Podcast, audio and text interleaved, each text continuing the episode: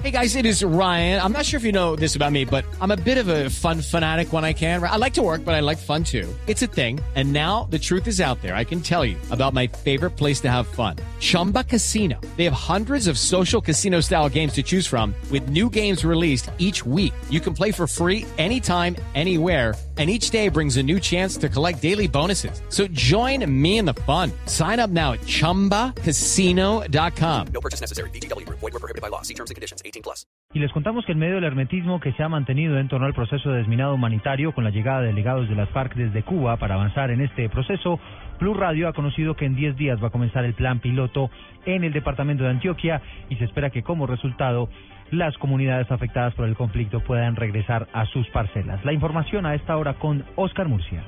En 10 días arrancará el plan piloto de desminado en Colombia. Fuentes del proceso le confirmaron a Blue Radio que con la presencia de los delegados de la guerrilla de las FARC en el país, ese será el tiempo en el que se inicie la desactivación de campos minados en Antioquia y Meta. Esta será la tercera fase del acuerdo de las seis que comprende todo el proceso alcanzado entre el gobierno nacional y el grupo subversivo. Hombres de las FARC y del ejército sin armas y vestidos de civil serán los encargados de esta labor. Los explosivos serán retirados directamente por 45 integrantes del batallón de desminado. Allí, la labor de los guerrilleros será entregar los datos de las zonas afectadas. El papel de los subversivos en el desminado será básicamente técnico, según Henry Castellanos Garzón, alias Romaña. La FARC no va a estar propiamente en la cuestión de desminado, ¿cierto? solamente en las cuestiones técnicas. Y el batallón Vides, que es el encargado de eso, están profundamente comprometidos con este proyecto. Las otras fases consistirán en el reconocimiento del terreno, el acompañamiento de los garantes internacionales como Noruega y la Cruz Roja Internacional. La fase final será la entrega de los terrenos libres de minas a las comunidades afectadas. Oscar Murcia López, Blue Radio. Oscar, gracias. La otra noticia del día tiene que ver con la muerte del escritor colombiano Oscar Collazos como consecuencia de una esclerosis lateral amiotrófica que le fue diagnosticada en agosto del año pasado.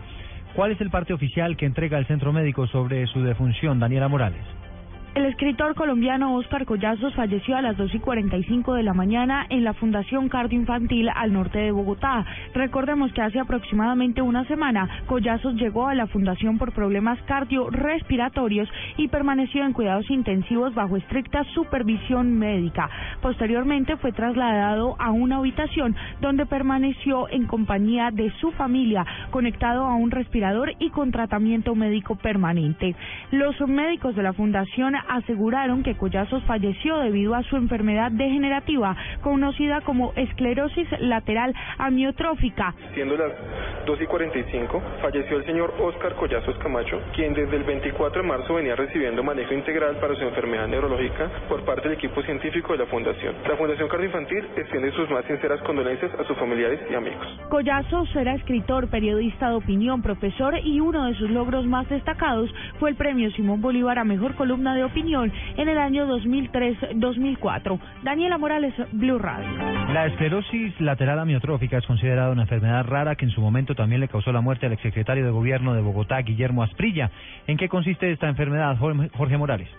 El neurólogo Francisco Bernalcano le contó a Blue Radio cuáles son las consecuencias de la esclerosis lateral amiotrófica, la enfermedad que padecía Oscar Collazos y que también le costó la vida al exsecretario de Gobierno de Bogotá, Guillermo Asprilla. La ELA, como es conocida, va matando de manera anticipada las neuronas que se encargan de los movimientos del cuerpo, degenerando progresivamente la capacidad para moverse de las personas que la padecen.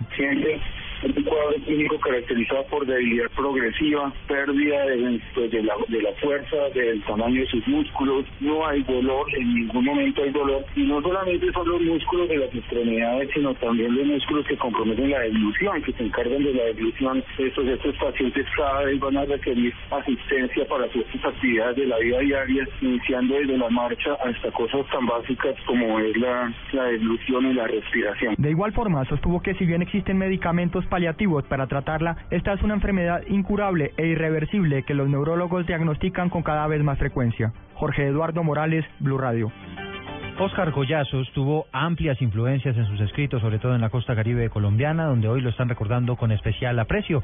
Vamos a Barranquilla, las reacciones a la muerte de Oscar Collazos con Diana Comas. Gustavo Tatis, amigo desde hace 20 años del novelista y periodista Oscar Collazos, resalta que desde los 15 años inició su carrera gracias a su especial interés por la lectura. Es un hombre que empieza a descubrir la literatura del mundo, un lector eh, voraz, y un lector agudo de lo que de lo que leía e interpretaba. Agregó que hasta sus últimos días Collazo seguía escribiendo, siendo su última columna para el diario El Universal el pasado 9 de mayo, donde se refirió al panorama político de Cartagena. Él era uno de los más prolíficos, de los más de los escritores que no pasaba un día sin que escribiera, digamos, un escritor profesional, un escritor desde, desde niño, se sentó a escribir y no paró de escribir. Además de su actividad como novelista, Oscar Collazos escribió durante los últimos años columnas de opinión en dos importantes diarios del país. En Barranquilla, Diana Comas. Blue Radio. Diana, gracias. Las redes sociales se convirtieron en el escenario principal para enviar mensajes de condolencias a sus familiares. El presidente Juan Manuel Santos fue uno de los que escribió en su cuenta de Twitter. El recuento con Camilo López.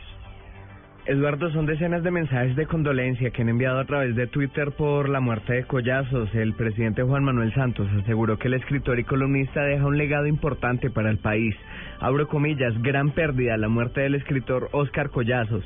Su legado a nuestra cultura es imborrable. Sentidas condolencias a familiares y amigos. Entre tanto, desde la cuenta oficial del Ministerio de Cultura escribieron, abro comillas, ministra de Cultura lamenta el fallecimiento de Oscar Collazos, gran escritor, periodista y maestro. Acompañamos a su familia y amigos. Finalmente, Eduardo, el caricaturista hablado, amigo de Collazos, también lamentó el fallecimiento. Abro comillas, qué pesar empezar el domingo con esta noticia. Descansa en paz, amigo. Recuerde que todas las reacciones a la muerte del escritor las encontrará en blurradio.com. Camilo Andrés López, Blue Radio. Camilo, gracias. 12 del día, 12 minutos. Y desde aquí, desde Blue Radio, también, por supuesto, le enviamos un mensaje de condolencia a todos los familiares de Oscar Collazos por su fallecimiento y por el gran legado que dejó para Colombia. Vamos a cambiar de tema, vamos al departamento de Antioquia, donde los organismos de emergencia atienden a los damnificados por el vendaval que afectó esta madrugada casi 400 viviendas en el municipio de Valdivia, en el norte de Antioquia. La información la tiene Cristina Monsalve. En el municipio de Valdivia, norte de Antioquia, ya se encuentra la comisión del DAPAR, reunida con las autoridades municipales y la Cruz Roja para determinar qué medios se tomarán para atender a los casi mil damnificados por un vendaval ocurrido en las últimas horas. Así lo confirmó la directora de la institución, María Inés Cardona. Poder de esta forma determinar la ayuda humanitaria que se requiere para la atención de esta situación humanitaria que se viene dando. El municipio, por su parte, ha estado brindando los alimentos a las familias que tuvieron pérdidas totales. En Condoto, Chocó, donde hay por lo menos cuatro mil personas sin hogar por causa de un vendaval, el comandante del Cuerpo de Bomberos, Carlos Garcés, manifestó su preocupación porque no han recibido ningún tipo de ayuda. De parte del gobierno no ha llegado nada de ayuda. Digo, grave está la cosa, nada de ayuda para los damnificados. Es que la administración municipal no ha dado ayuda, no ha dado nada porque dice que no tiene recursos. En Chocó son en total seis los municipios afectados por la ola invernal, donde están a la espera de que el gobierno nacional los apoye con ayudas humanitarias. En Medellín, Cristina Monsalve, Blue Radio. 12, 14 minutos. Cristina, gracias. Crece la polémica por cuenta del accidente de tránsito que ocurrió al interior de un conjunto residencial en Bogotá, donde falleció una, una bebé de 18 meses de nacida. Las autoridades están investigando si cabe algún tipo de responsabilidad penal para la madre del menor. Daniela Morales. En este momento los hechos son materia de investigación para poder establecer la verdadera responsabilidad de quién sería el causante de la muerte de Salomé Giraldo, la niña de 18 meses que fue arrollada por un conductor dentro de un conjunto residencial en Limonar, al suroccidente de Bogotá. Pues aseguran que si bien el conductor fue quien atropelló a la niña, la mamá no estaba prestando el suficiente cuidado a la menor cuando la deja en la mitad del corredor y va a botar la basura. Sin embargo, para el abogado penalista Jorge Gregorio Beltrán, quien debe pagar por el crimen es el conductor. Otras cosas, porque quien está sufriendo las consecuencias de este hecho, pues es directamente esa señora que en este momento debe estar en una situación inconsolable. Ella es la primera víctima de esta situación calamitosa ocurrido. Asegura el abogado que el conductor deberá responder por el delito de homicidio culposo agravado. Daniela Morales, Blue Radio.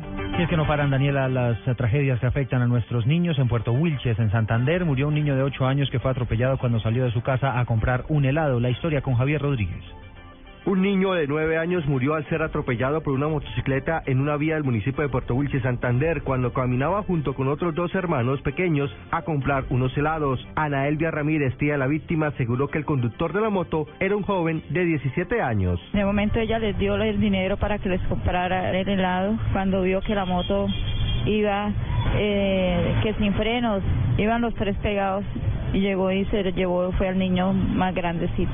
Lo que yo pido es que la muerte del niño no, no tiene reparación y realmente que todas las personas tengan mucho cuidado y no presten moto a menores de edad. Según las autoridades, este año en Santander han muerto en accidentes de tránsito 24 menores. En Bucaramanga, Javier Rodríguez, Blue Radio.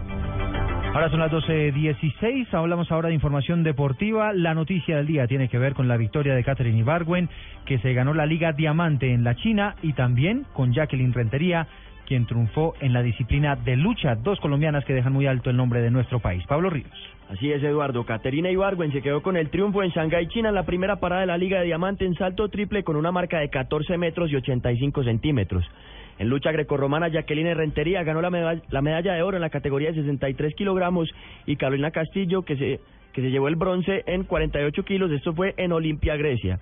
En noticias de fútbol, en Inglaterra, Falcao García y David Ospina fueron titulares en el empate 1 a 1 entre Manchester United y Arsenal, que mantiene eh, con este resultado la tercera posición de la Premier League, que ocupa la fase de grupos de la Champions. En España se está jugando en este momento una fecha decisiva, ya que si Barcelona vence el Atlético de Madrid, se coronará campeón de la Liga Española a falta de una fecha. Real Madrid con James Rodríguez como titular empata a cero goles en este momento frente al español y Carlos Vaca es suplente en el compromiso entre Sevilla y Celta de Vigo. En ciclismo, en el Giro de Italia, el italiano Paolo Tiralongo del, equipo Astana ganó la novena etapa con un tiempo de 5 horas, 50 minutos y 31 segundos. El colombiano mejor ubicado fue Carlos Bananito Betancourt, quien finalizó en la sexta posición a 23 segundos de Tiralongo. En la clasificación general, el español Alberto Contador se mantiene como líder y Rigoberto Urán continúa en la octava posición a pesar de que perdió 46 segundos. La Liga, la, Liga Águila hoy definirá los cuatro clasificados restantes para los playoffs y el partido más destacado es el clásico entre Santa Fe y Millonarios. Recuerden que la jornada tendrá transmisión de Blue Radio a partir de las 3 de la tarde. Y por último, en tenis, Novak Djokovic se adjudicó el título del Master 1000 de Roma de, tras vencer a Roger Federer en la final con parciales de 6-4 y 6-3. Además, el colombiano Santiago Giraldo clasificó a los octavos de final del ATP 250 de Ginebra y esperará al ganador entre Mikael Jusny y Jan Lennart Struff. Pablo Ríos González, Blue Radio. Gracias, Pablo. 12-18. Cerramos este resumen hablando de noticias internacionales porque hay una ofensiva del Grupo Estado Islámico a esta hora en el lejano oriente que deja hasta el momento cerca de 800 personas muertas. Oscar Murcia nos cuenta. Eduardo, en principio unas 500 personas entre civiles y fuerzas de seguridad murieron en la ofensiva de los yihadistas del Grupo Estado Islámico contra la ciudad iraquí de Ramadi, informó un portavoz del gobernador de la provincia iraquí de Al-Abar. No tenemos un balance preciso aún, pero creemos que al menos 500 personas entre civiles y militares murieron en los últimos dos días, dijo Muhannad Haimur, y al menos 295 personas murieron en la ciudad de Palmira, en Siria, y sus alrededores desde que comenzó hace cuatro días la ofensiva del Grupo Yihadista Estado Islámico en esta zona del oriente de ese país, informó el Observatorio Sirio de Derechos Humanos. Entre los fallecidos figuran 57 civiles, 49 de los cuales fueron ejecutados por el Estado Islámico, 123 efectivos de las tropas del régimen y 115 yihadistas. Oscar Murcia López, Blue